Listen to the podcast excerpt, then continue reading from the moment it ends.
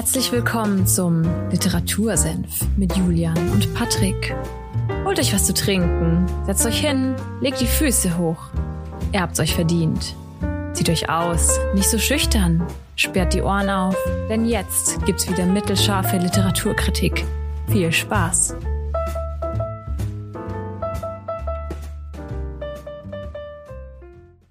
Literatursenf, Folge 116. Und ich glaube, es ist der 16. Oktober. Jetzt bin ich verunsichert, weil es zwei 16er sind. Aber es ist der, tatsächlich der 16. Oktober. Ja. Mein Name ist Julian und ich begrüße live aus Fulda mir gegenüber den Patrick. Hallo.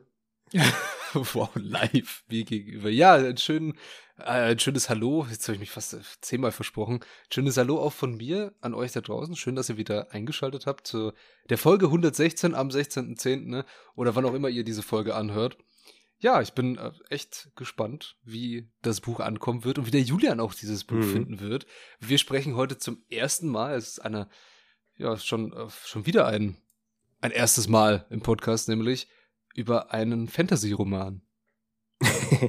da kann man auch mal mit den Augenbrauen wackeln. eigentlich wollte ich, ja, auf jeden eigentlich Fall. wollte ich noch fragen, wieso du heute so gedressed bist, Patrick. Wieso trägst du denn Hemd? Wieso ich so gedressed bin? Das haben, das haben mich jetzt in den letzten, also ich habe dieses Hemd schon gestern gehabt, wow. Ähm, und ein Hemd, nicht das gleiche natürlich, haha. Ähm, das haben mich schon, haben mich irgendwie oft Leute gefragt, wieso trägst du Hemd? Also, keine Ahnung. Halt, es ist warm, es ist Oktober. Hä? ich weiß auch nicht. Ist es so, ist, schaut das so seriös aus? Ja, schon aus, irgendwie. Ich fühle mich underdressed ja, mit, meinem, heute, mit meinem Hoodie, den ich hier anhabe. Das ist heute eine sehr seriöse Folge. Nein.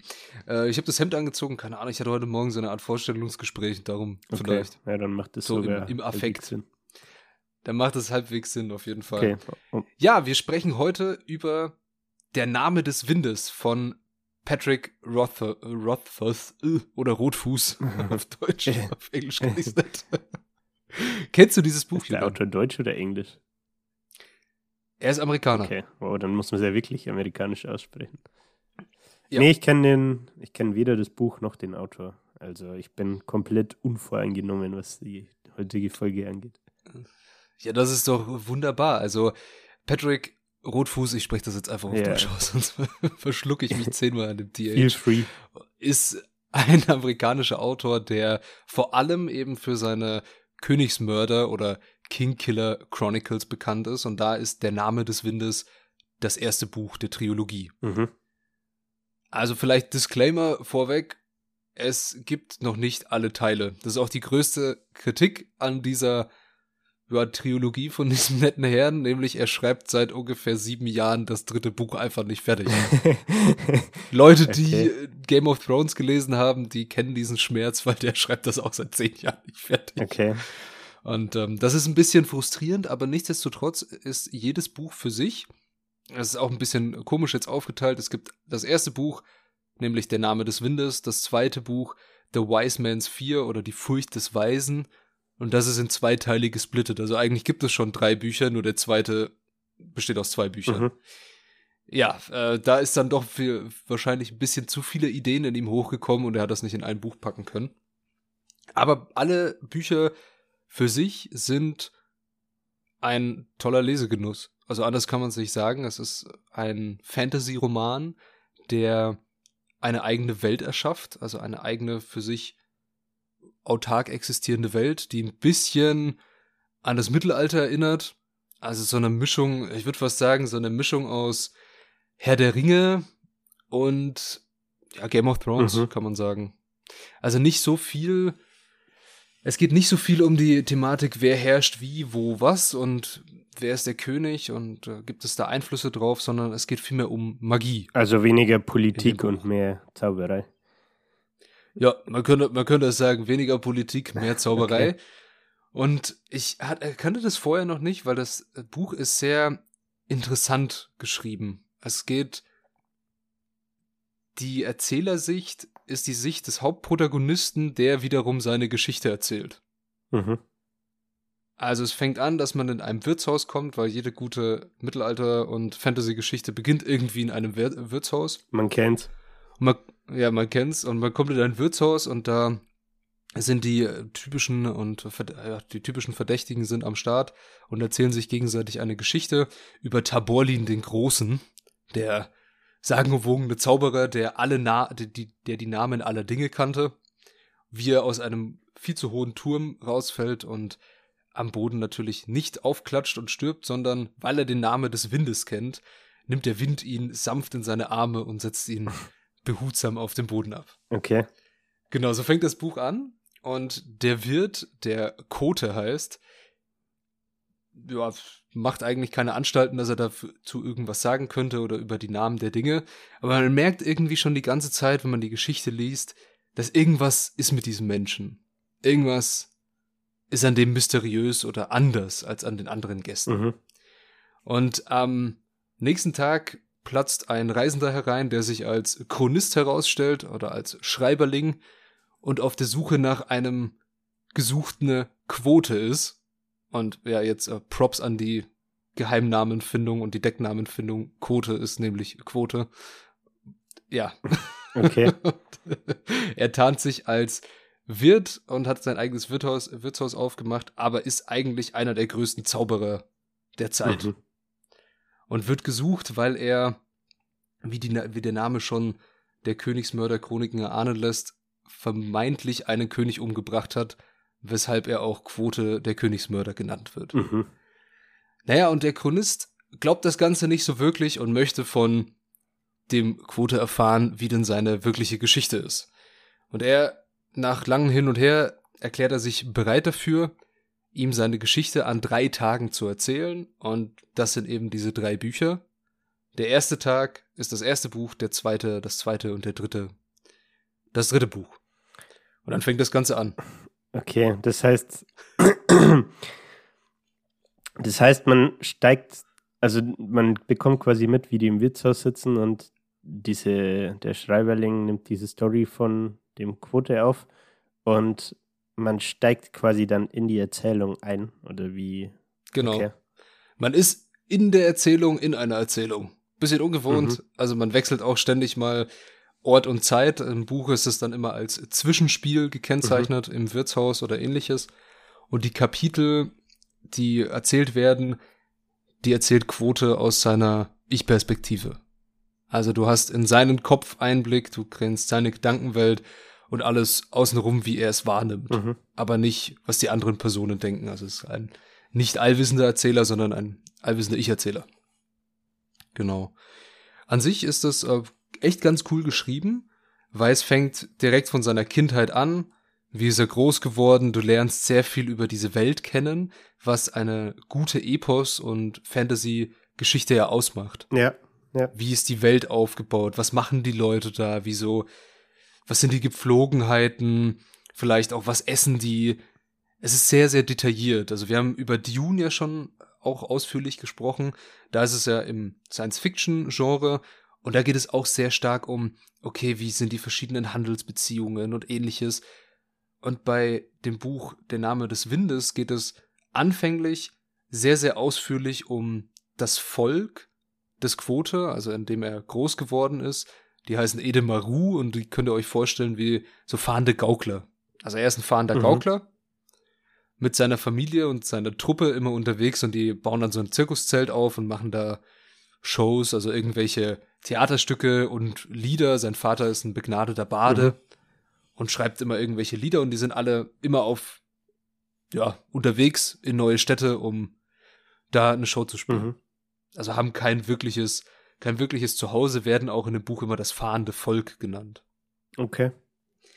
Ja, und was passiert in dem, in dem Buch? Es gibt natürlich immer viele sagenumwogene Geschichten und zu den Edem Maru sagt man auch, ja, die kennen alle Geschichten.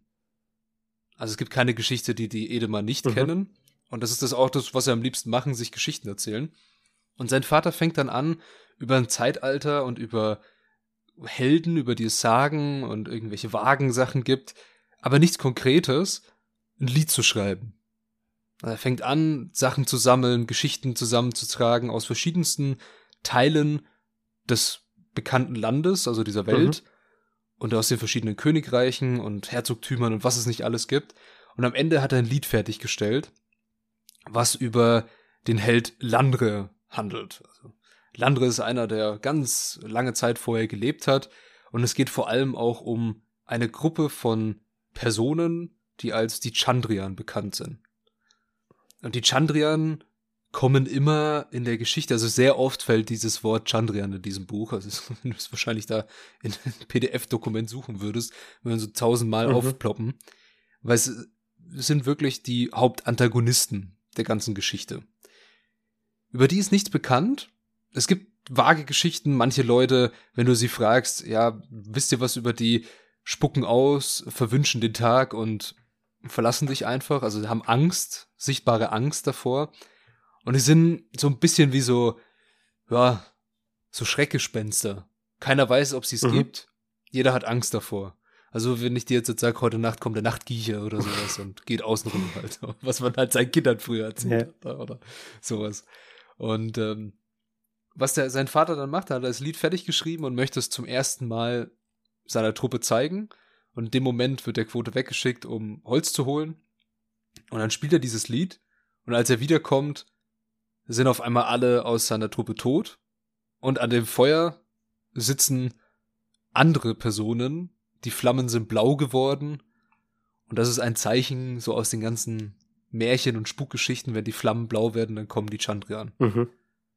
Und auf einmal gibt es sie wirklich. Und ja, denen hat das Lied nicht so gut gefallen, was er da gesprochen, was er da gesungen hat. Und sie wollten ihn zum Schweigen bringen. Mhm. Weil in dem Lied hat er ihre Namen verwendet. Und die Namen sind in dieser Welt, in der wir uns da befinden, etwas sehr Mächtiges. Den wirklichen Namen einer Sache zu kennen, verleiht dir unglaubliche Macht. Mhm. Und den wirklichen Namen auszusprechen, kann bei ja, Gestalten wie den Chandrian etwas sehr Böses hervorrufen, nämlich ihren Zorn. Mhm. Ja, und dann schlachten die alle ab, den Quote nicht, den verschonen sie und äh, verziehen sich wieder und er ist dann halt ganz alleine und quasi hat Angst, natürlich, ist traurig, äh, verzieht sich erstmal in den Wald, nimmt sich dann aber zur Aufgabe, er will Rache nehmen. Also davon spielt auch ungefähr seine ganze Lebensgeschichte. Er will Rache an Chandrian. Mhm. So, das ist wirklich der rote Faden, der sich durch alle Bücher durchzieht, egal was er so nebenbei macht. Er will immer nur alles tun dafür, dass er mehr über die erfährt und am Ende halt auch erfährt, wie er sie töten kann. Mhm. Und dafür muss er natürlich erstmal stärker werden. Wir, wir kommen in einen guten alten Anime-Trainings-Arc. Nein. wir kommen erstmal in das Überleben in einer großen Stadt. Und er wird ein Straßenjunge, verliert alle Habseligkeiten, die er hat, muss um sein Essen betteln, um einen Schlafplatz kämpfen. Und in dieser Zeit hast du so diese Wandlung der Person von dem kleinen, aufgeschlossenen Schauspieler, der alles Mögliche über Bühnenerfahrung gelernt hat, alles Mögliche über Lieder gelernt hat, gute, äh, gut Instrumente spielen kann, durch eine Reisebekanntschaft auch sehr viel über Wissenschaft und Medizin und Alchemie gelernt hat von einem Alchemisten, der sich bei ihnen dann angeschlossen mhm. hat. Und sehr viel über auch die Magie, die in der Welt herrscht. Der wandelt sich auf einmal in so einen ganz abgebrühten, harten Straßenjungen. Und er verliert auch irgendwann sein Ziel aus den Augen. Sein Ziel nämlich, seine Familie zu, mhm. zu rächen, was er, was er sein vermeintliches Ziel ist. Und es wird irgendwie, kommt in diesen Tagestrott mit rein, in dem er halt einfach nur überleben möchte. Und am Ende holt ihn so eine Geschichte, die jemand erzählt über Landre, beziehungsweise über die Chandrian, wieder in das Hier und Jetzt zurück und er fokussiert sich wieder auf das, was er eigentlich erreichen will. Mhm.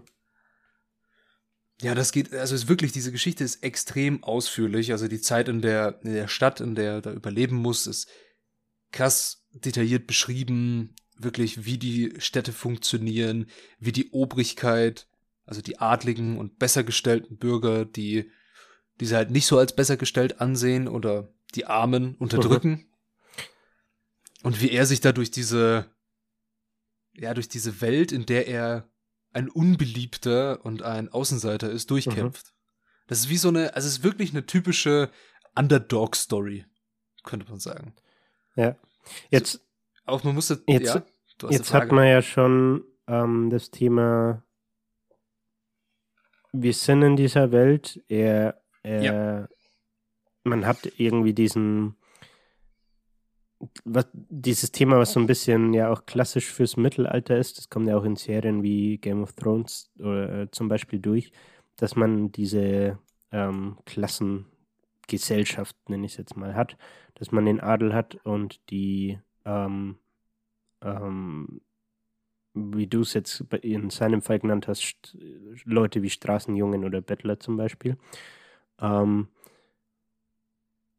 was ich mir jetzt als Frage stelle, ist, wo kommt oder wie kommt denn das Thema Zauberei ins Spiel? Spielt es dann überhaupt eine Rolle so im Handlungsstrang oder ist es eher so ein kleiner Fun-Fact, dass es in so Geschichten vorkommt und so? Ähm, oder in diesen Märchen und Erzählungen, um die es jetzt ganz am Anfang ging? Es ist, äh, also es ist eine sehr, sehr gute Frage. Zauberei bestimmt ab einem gewissen Punkt alles. Beziehungsweise die verschiedenen Arten der Zauberei. Er, ich habe es vorhin kurz erwähnt, eine Zeit lang war ein Alchemist oder ein Arkanist, wie er sich selber genannt mhm. hat, bei ihnen, bei der Truppe dabei und hat ihm alle möglichen, in seiner kindlichen Neugier hat alles Mögliche gefragt. Und der Arkanist hat ihm alles beantwortet oder ihm Unterricht gegeben in verschiedensten Sachen. So, und in dieser Welt gibt es Magie an sich, aber die folgt extrem starren Regeln. Mhm nämlich zum Beispiel Sympathie, nennt sich eine Art der Magie, die gelehrt wird an der Universität, zu der er die ganze Zeit dann am Ende dann auch noch hin möchte. Mhm. Und sein großes Ziel ist, an der Universität zu studieren, weil nur da kann er nach seiner Meinung das meiste erfahren und mehr über die Chandrian lernen, weil die haben eine riesengroße Bibliothek mit unendlich vielen Büchern und da muss irgendwas drinstehen. Mhm. Und die Sympathie bezeichnet, wie ähnlich sind sich zwei Gegenstände. Zum Beispiel, es wird, also es wird sehr, es werden sehr viele ausführliche Beispiele in dem Buch auch gebracht, unter anderem eine Aufführung von in einem Erstsemester, könnte es Erstsemester-Seminar nennen, die Grundlagen der Sympathie. Und der Dozent hat es etwas auf ihn abgesehen mhm. und sagt ihm dann, ja, okay, dann hältst du halt die Vorlesung so nach dem Motto. Und äh, so ein, ja, er macht's dann einfach durch seine Bühnenerfahrung hat er auch kein Problem, vor so vielen Leuten zu sprechen. Mhm. Und fängt dann an, eine Wachspuppe zu bauen und ein Haar des Meisters zum Beispiel reinzutun, also wie eine Voodoo-Puppe. Mhm. Und das heißt, am Anfang ist diese Wachspuppe ja nicht wirklich ähnlich einer bestimmten mhm. Person. Mhm. So, es könnte ja jeder Mensch sein. Die sympathische Gleichheit ist nicht so wirklich gegeben. Wenn du jetzt aber ein Haar hinzufügst, dann hast du ja wirkliches Identifikationsmerkmal für die Person. Und dann sind sich die beiden schon wieder ähnlich. Und was er dann gemacht hat, ist, er hat eine Bindung gesprochen, also es gibt dann wirkliche Zauberformeln, mhm. eine Bindung zwischen dem Meister und der Puppe, also dass die wie ein und dieselbe, ja, wie ein und dasselbe ähm, Stück sind oder Gegenstand sind. Und das würde dann in einem anderen Fall, wenn du zwei Münzen nimmst, wäre es dann so, dass wenn du die eine Münze bewegst, bewegt sich auch mhm. die andere, zum Beispiel. Wenn du jetzt aber diese Wachspuppe bewegst, bewegt sich der Meister natürlich nicht, weil er eine höhere, also eine größere Masse hat und einfach die Kraft, die du bräuchtest, um einen Menschen zu bewegen, viel größer ist als bei der mhm. Puppe. Dennoch, was er dann gemacht hat, er hat die Wachspuppe mit einem Kohlebecken verbunden, mit der Flamme, und sie da reingehalten. Und diese Energieübertragung spürt der Meister dann wiederum durch die sympathische Bindung. Das, und das wäre ein Teil der das Magie. Das heißt, ihm wird warm oder was passiert dann? Ja, er hat ihm außerdem den Fuß ein bisschen gesenkt. ja. Also, so ist zum Beispiel Sympathie erklärt. Dann gibt es noch etwas wie Sygaldrie. Das ist eine Runenkunst, dass du zum Beispiel irgendwelche Runen, die etwas auslösen, irgendwo eingravierst und da war ein Beispiel mal in dem Buch ein Kühlschrank ohne Kühlelemente, nämlich dass du Runen eingravierst, die die Wärme aus dem Metall rausleiten und es dann kalt machen.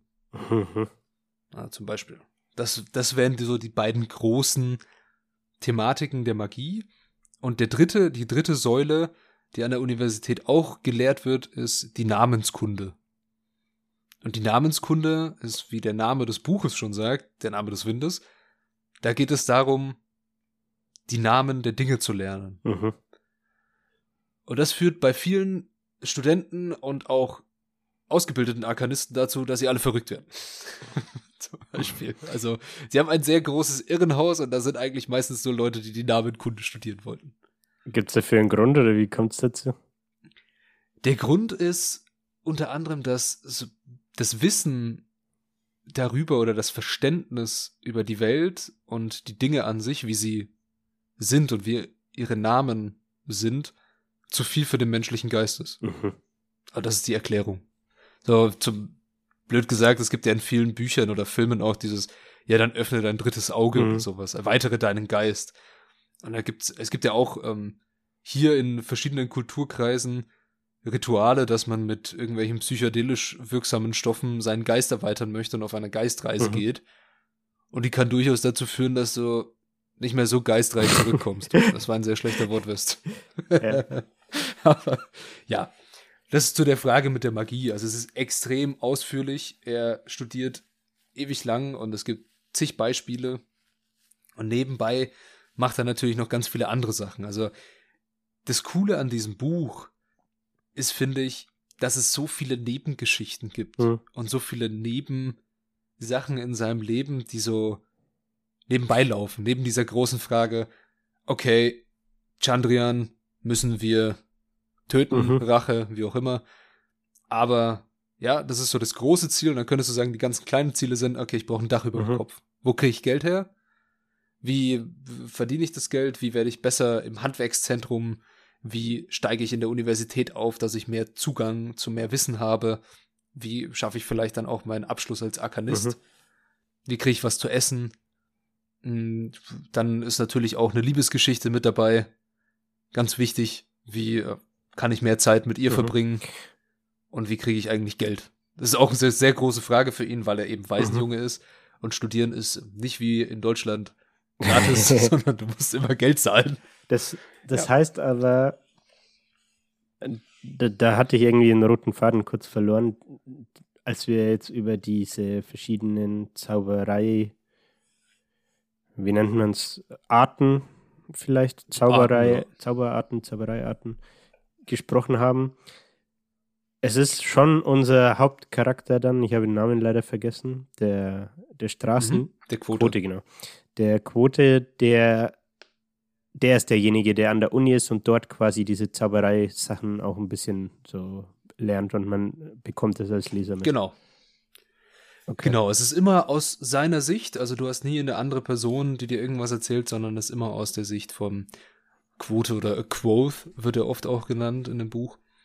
Und ja, genau, also es fängt an, dass er an die Universität kommt, erstmal wie so eine Art Wunderknabe behandelt wird. Bedeutet, er, er hat einen äh, guten alten Trick gemacht, nämlich am Anfang von jedem Semester gibt es Zulassungsprüfungen. Mhm. Da musst du vor die Meister treten. Da sitzen dann neun Meister und die stellen dir alle Fragen. Die musst du beantworten. Mhm.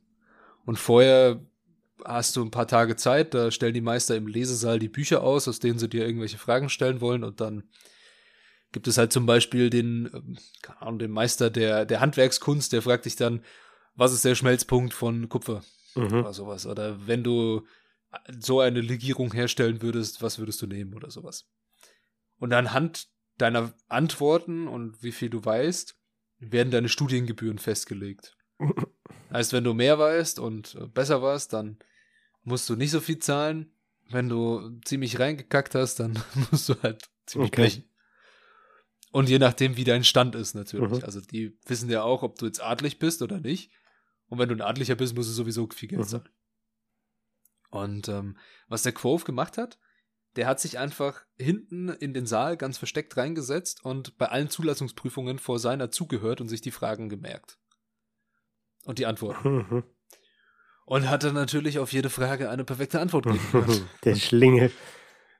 Der Schlingel hat so getan, als wäre er einfach ein Wunderkind und hat dann noch die Dreistigkeit gehabt, den Meistern eine Bitte zu stellen, nämlich ihm vier, also in dieser Welt gibt es eine Währung, die in Talenten, das sind große Münzen, dann gibt es kleinere Münzen und ein Talent ist ewig viel Geld für ihn. hat er seit der Zeit auf der Straße nie wieder in der Hand gehabt, so viel Mhm. Geld. Und er hat ihm dann eine, ja, eine Bitte vorgelegt, nämlich, sie mögen ihm doch als Kredit vier Tal Talente geben, dass er studiert. Und also nicht, dass er bezahlt, sondern dass sie ihm bezahlen. Okay. Natürlich übertrieben dreist. Die Meister sind ausgerastet, also ein paar. Aber sie haben es dann gewährt und er konnte als erster Student äh, auch Geld von der Universität bekommen. Mhm. Was immer noch in dem Buch, also in der späteren Zeit, eine sagenumwogene Geschichte ist, wie er die Universität austricksen konnte. Okay. Ja, an sich fängt das Buch dann auch, oder geht das Buch dann auch so weiter mit Studieren, versuchen Geld zu verdienen. Er findet dann wieder seine Berufung zur Musik und fängt an in einer, in einem, Il, Il, ja, jetzt weiß ich gerade nicht mehr, wie das heißt, Elodian, glaube ich, heißt das Wirtshaus, in dem er dann auftritt. Da kannst du auftreten als Künstler, musst du dir ein Abzeichen verdienen, dass du da dann spielen darfst und immer gratis Eintritt bekommst. Und da kannst du dann halt Geld verdienen.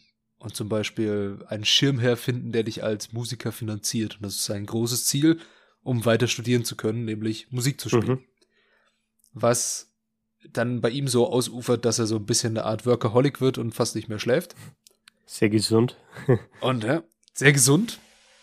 Und das Ganze gipfelt dann immer weiter in verschiedenste Nebenstories, die halt immer so passieren. Also du denkst dir, okay, jetzt geht's dem, dem Quoth ganz gut. Jetzt hat er, er kriegt es auf die Reihe, dass er da ein bisschen Musik spielt, sein Studium läuft und über die Chandren hat er immer noch nichts rausgefunden, aber naja, wird er schon.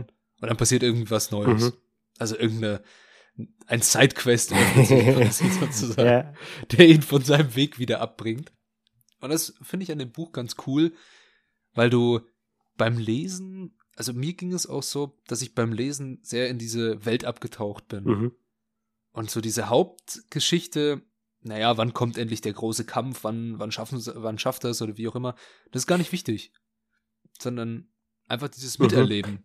Was Generelle so? Frage, geht's auch, also, um das einordnen zu können, ich frage mich gerade, geht's dann hier in Teil 1 von der Trilogie, geht's nur da um diesen Quote? Nee, du hast gemeint, dass er ist derjenige, der die Geschichte erzählt, ne?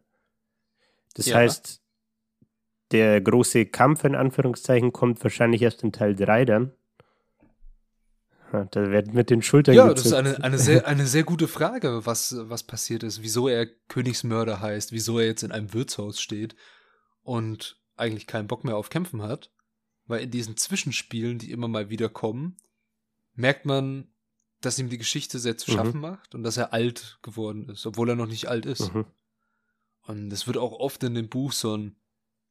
Das Buch fängt an mit, ja, es herrschte eine, ähm, im Gasthaus zum Wegstein, so heißt sein Gasthaus, herrschte eine dreistimmige Stille. Die eine vom, vom Wirtshaus, das leer ohne Leute da ist, die andere, es war irgendwas anderes und die dritte von einem Mann, der darauf wartet zu sterben. Mhm. Dieser Mann ist Mhm. er. Und du willst dann auch die ganze Zeit erfahren, was diese ganzen Hinweise sein sollen. Also wieso ist er jetzt in dieser Situation? Und das erfährt man nicht im ersten, auch nicht im zweiten und auch nicht im 2.1 Buch.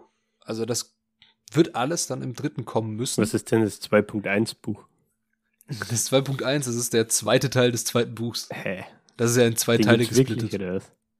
Den Oh gibt Mann, es wirklich, okay. ja. Also die Furcht des Weisen 1 und die Furcht des Weisen 2.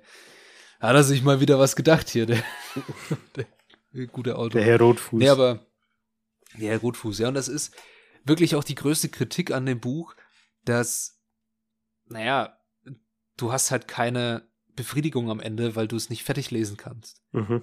Die Geschichte hört auf mit einem Cliffhanger. Oder nicht mal mit einem Cliffhanger, sondern du weißt halt nicht, wie es weitergeht. Du, es wird im, im letzten Teil von dem zweiten Teil darüber geredet, was er jetzt machen will, aber du weißt halt nicht, was jetzt passiert. Mhm. Und das ist sehr, sehr störend. Ansonsten vielleicht an dem Buch, was viele negative Kritiken waren, die ich irgendwie gehört habe und auch gelesen habe, ist, dass, naja, der Protagonist, der Quoth, ist halt einfach nicht, den, den mag man manchmal auch einfach nicht. Er ist ein eingebildeter, egoistischer Kerl oft. Mhm. Und er ist, er ist manchmal sehr unsympathisch und ich verstehe das voll, dass, dass man den Charakter nicht so wirklich mag und dass man dann Probleme hat, dieses Buch zu lesen, aber ich finde die Welt außen drum und die Geschichte an sich einfach cool. Mhm. Also ich konnte mich auch nie wirklich mit dem Charakter identifizieren und auch nicht wirklich komplett in ihn reinfühlen und das Ganze so miterleben, wie es er da erzählt, aber ich fand diese Welt, die da geschaffen wird und in der man sich da bewegt und wie das Ganze aufgezogen wird, cool gemacht. Mhm. Da, Und ich muss sagen, ich habe ich hab vorher, soll ich erzähle das noch fertig, dann kannst du gerne deine Frage stellen. Ich habe vorher nur ähm, Der Herr der Ringe gelesen und Der Hobbit. Und ich finde, dass die Bücher von Tol Tolkien schreibt super, super Bü oder hat super Bücher geschrieben. Und das ist mit immer noch, wenn nicht, das beste Fantasy-Epos äh, Sammelsorium an Geschichten, das er da geschaffen hat. Aber ich finde, der Herr der Ringe und auch der Hobbit ist sehr, sehr geradlinig. So, du hast immer so eine Aufgabe, die wird, muss erfüllt werden. Und alles außenrum bewegt sich eben um diese Aufgabe. Und ja, es passiert mal das und jenes, aber es wirkt nicht so, als würde das woanders hinführen Mhm. können. Und man hat bei die Sidequests Der Name nicht, des Windes, die du meintest. genau. Dort, die hast du schon auch, aber nicht so ausführlich wie bei der Name des Windes. Mhm. Bei der Name des Windes hast du so, okay, bewegt sich das Buch jetzt in diese Richtung oder jene oder diese? Klar, du weißt am Ende immer noch, der steht jetzt in diesem Wirtshaus und erzählt die Geschichte, also muss er ja irgendwie da gelandet Mhm. sein. So, es wird nie sein, dass er dem jetzt nachgeht oder ein anderes Leben führt oder, je, oder je, dieses halt, ne? Aber das Ende ist quasi schon klar. Aber trotzdem fühlt es sich mehr so an, als würde mehr passieren in Mhm. Hinsicht. Aber nichtsdestotrotz, Herr der Ringe werden wir auch irgendwann mal bestimmt besprechen, aber es ist ein super geiles Buch und auch super geil geschrieben. Und ich äh, vermisse immer noch ein paar Szenen in den Filmen, die in den Büchern vorkommen, aber das ist eine eine andere Folge. Ja, du hattest eine Frage, bevor ich dich so unsanft Äh, unterbrochen es war nicht unbedingt eine Frage, sondern eher ja eine, eine Aussage oder ich wollte was in den Raum stellen, weil du meintest, es ging ums Thema, ähm, man Ja. kann sich nicht so gut in den Quote reinversetzen ähm, und dass das irgendwie Kritik am Buch ist, aber da könnte man ja auch jetzt mal die Aussage in den Raum stellen, dass das vielleicht gar nicht die Intention vom Autor ist. Ja, es kann gut Also, sein. ne? Ich, ich weiß nicht, an, we an welchen Charaktermerkmalen er sich den vorgestellt hat, den, äh, den Quote oder den Quoth halt. Aber ich finde das Buch sowohl als physisches Buch zum Lesen als auch als Hörbuch, also ich habe es beiden äh, Formaten mir zu, zugute geführt. Ich finde es in beiden Formaten super. Okay. Es macht mega Spaß zu lesen. Es ist klar, es ist ein Riesenbuch. Ich glaube, der erste Teil hat so 1000 Seiten. Richtiger locker. Schinken. Man kann es sich auch als Hörbuch auf Audible geben. Es ist super gut gesprochen. Hat dann halt auch irgendwie so 30 Stunden, also schon eine, eine Mhm. Hausnummer. Und man wird auch nicht müde. Man will halt immer wissen, wie es weitergeht. Mhm. Das finde ich cool. Also ich finde bei dem, bei dem Buch und bei vielen Fantasy-Büchern, du wirst halt immer wissen, okay, ja, jetzt haben wir das gemacht, jetzt haben wir das gemacht, was passiert jetzt? Mhm. Oh, verdammt, wieder eine Side-Story, aber eigentlich auch spannend. Was passiert da? Ja. neue, neue Charaktere, neue Gegebenheiten, irgendwelche neuen Sachen, wie die Welt funktioniert, in der wir uns befinden, was du vorher auch nicht wusstest und er auch nicht wusste und das er genauso wie du dann irgendwie erlebt und dann denkst du, wow, cool. Es ist einfach ein Buch, ich habe es vorhin schon gesagt, es ist ein Buch zum Eintauchen. Zum Eintauchen in eine andere Welt und zum Treiben lassen. Einfach lesen und Spaß haben Mhm. das wie bei, bei jedem Fantasy-Buch irgendwie daran Spaß haben, was ein Autor geschaffen hat als Fantasy-Reich und dir nicht wie bei einem Film, wo du das ganze Zeug einfach vorgesetzt bekommst und das heißt, okay, ein Elb oder ein Zwerg hat so auszuschauen und die Welt hat so auszuschauen und die Farben gibt es da und ähnliches. Nee, ein Buch gibt dir ja alles offen. Du, du machst ein Buch auf und liest es und da steht dann, ja, der hat rote Haare und schaut so aus und wie auch immer. Ja, und dann stellst du dir im Kopf vor, wie, das, wie der Kerl Mhm. da ausschaut. Ich habe Aber du hast es Ja, nicht vor dir. Das Ich habe cool. selber noch nicht viel Fantasy gelesen, aber ich habe die vier Teile sind's, ne? Aragon ähm, gelesen. Ja. Und ich finde, da merkt man das auch sehr krass, dass man, das jetzt hat auch jedes Buch, glaube ich, 1000 Seiten. Und da merkt man es auch sehr krass, dass man sich so beim Lesen der einzelnen Kapitel und Bücher und dann letztendlich der, der vier Teile bis hin zum Schluss, dass man sich so eine Gedankenwelt spinnt. Und wenn man dann zum Beispiel vom Buch 1 auf 2 wechselt, setzt man ja wieder in der Gedankenwelt ein, in die man sich vorher schon geschaffen hat baut sich so ein bisschen seine eigene Welt in Gedanken. Das finde ich bei solchen Büchern ganz cool, dass das halt so diese ja. ja künstlerische Freiheit, nenne ich es jetzt mal, auch wenn das wahrscheinlich nicht der richtige Begriff ist, aber dass es diesen Spielraum lässt, um eben deinen Gedanken hier freien Lauf zu lassen. Auf jeden Fall. Also darum fand ich das Buch auch super, weil es eben genau das macht. Es lässt, es äh, gibt dir die Möglichkeit, offen deinen Gedanken freien Lauf zu mhm. lassen. Mhm. Ja, und das war's eigentlich schon über das Buch, weil das Ende verrate ich natürlich nicht. Vielleicht ist das Ende der Name. Ha, aber mit der Information müsst ihr jetzt Hast wissen, du Teil 2 gelesen? Oder Teil ja, Teil 2 und Teil 2.1 okay. auch. Sind beides auch gute Bücher, kommen nicht wirklich an den ersten ran, finde ich, weil ja, es ist also im ersten ist schon sehr, sehr viel Story, sehr, sehr, es passiert sehr viel. In den beiden Teilen des zweiten Buchs, das hätte man auch halt in eins packen mhm. können. Also, Habe ich nicht ganz verstanden, dass es geteilt wurde. Und ich finde es natürlich sehr schade, dass das dritte immer noch nicht auf dem Markt ist. Ich glaube, 2024 soll es rauskommen, wenn mich wow. nicht täuscht. Ich bin sehr gespannt. Ich, ich werde es auf jeden Fall lesen, wenn es rauskommt, um dem Ganzen, wenn er dann einen auf, ja, jetzt kommt Teil 3 und dann 3.1 kommt auch noch. Ja, nee, dann, äh, also, mhm. nee.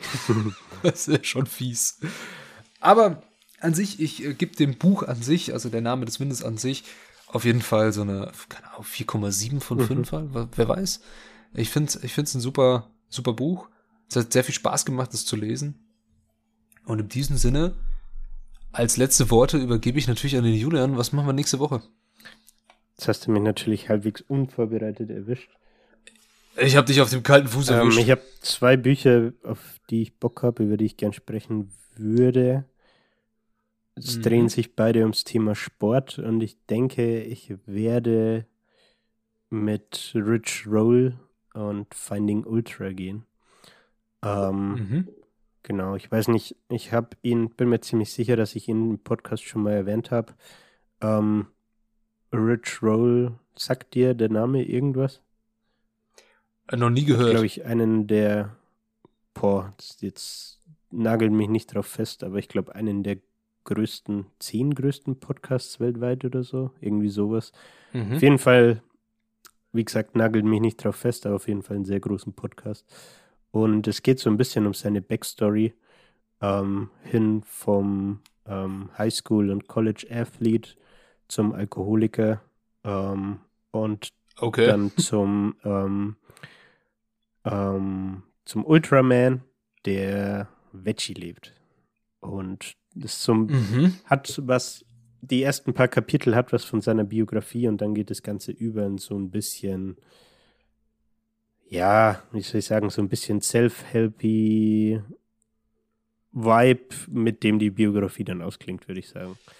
Ähm, er hat am Ende dann zum Beispiel auch ein paar Rezepte drin und so, weil er ähm, sehr okay. sich das Thema vegan sehr, sehr groß auf die Kappe schreibt. Und genau, da können wir dann vielleicht auch ein bisschen drüber reden, wieso er das macht und bla bla bla. Ähm, aber fand ich ein sehr, sehr cooles Buch.